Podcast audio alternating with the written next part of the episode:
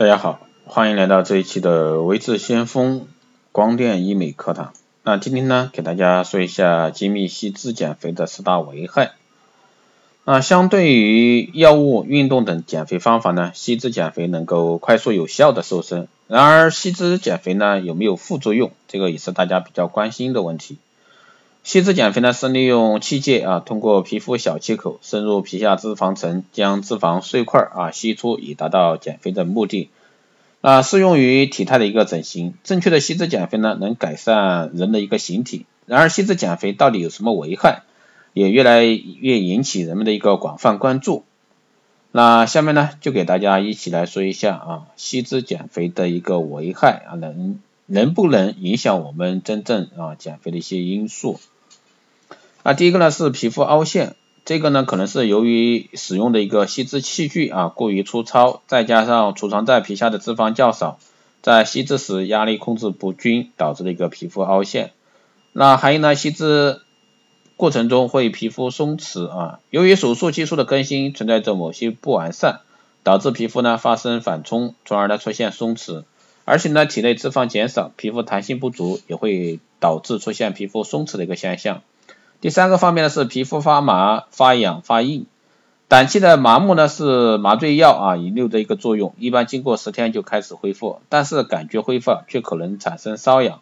正常情况下，吸脂后皮肤会对吸脂的区域进行修复，一般需要三十八个三十八个月的一个恢复期。那第四个呢是反弹，身体中有很多不同的脂肪层，吸脂时一般会保留零点五厘米到一厘米的浅层脂肪。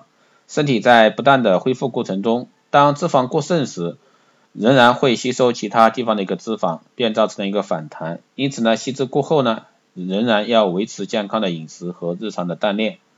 第五呢，是一定要进行麻醉，不管什么样的进行什么样的吸脂手术，必定要进行麻醉。手术由于注射局部的麻醉剂，麻醉呢远远不够，局部麻醉剂的浓度呢太低，也会导致手术的痛苦。在正常情况下，二十四小时内疼疼痛呢是不明显，但是二十四小时后呢，疼痛就会增加，而这在三天后才会开始缓和。吸脂减肥啊，第六个方面呢就是出血啊，吸脂减肥可能引起一个外伤出血，目前呢使用正确操作步骤啊，手术过程中出血很少，手术后的绷带会含少量的血液，二十四小时后呢明显减少。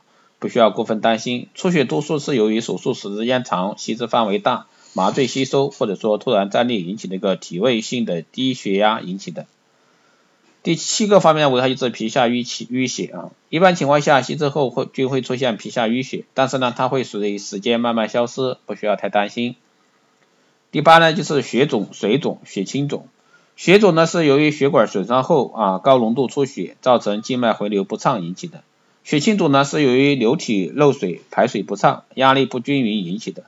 血肿和血清肿呢需妥善包扎处理才能消失。水肿在恢复血管正常压力的情况下也会慢慢消失，可通过相应的减轻部分压力来完成。第九个方面是头晕、恶心、疹颤啊、晕厥。手术后一周仍然发热、局部红肿、出现头晕、恶心、晕厥等现象，可能是因为伤口发生了感染。这个时候呢，需要就医处理，否则的话会对健康造成很大的危害。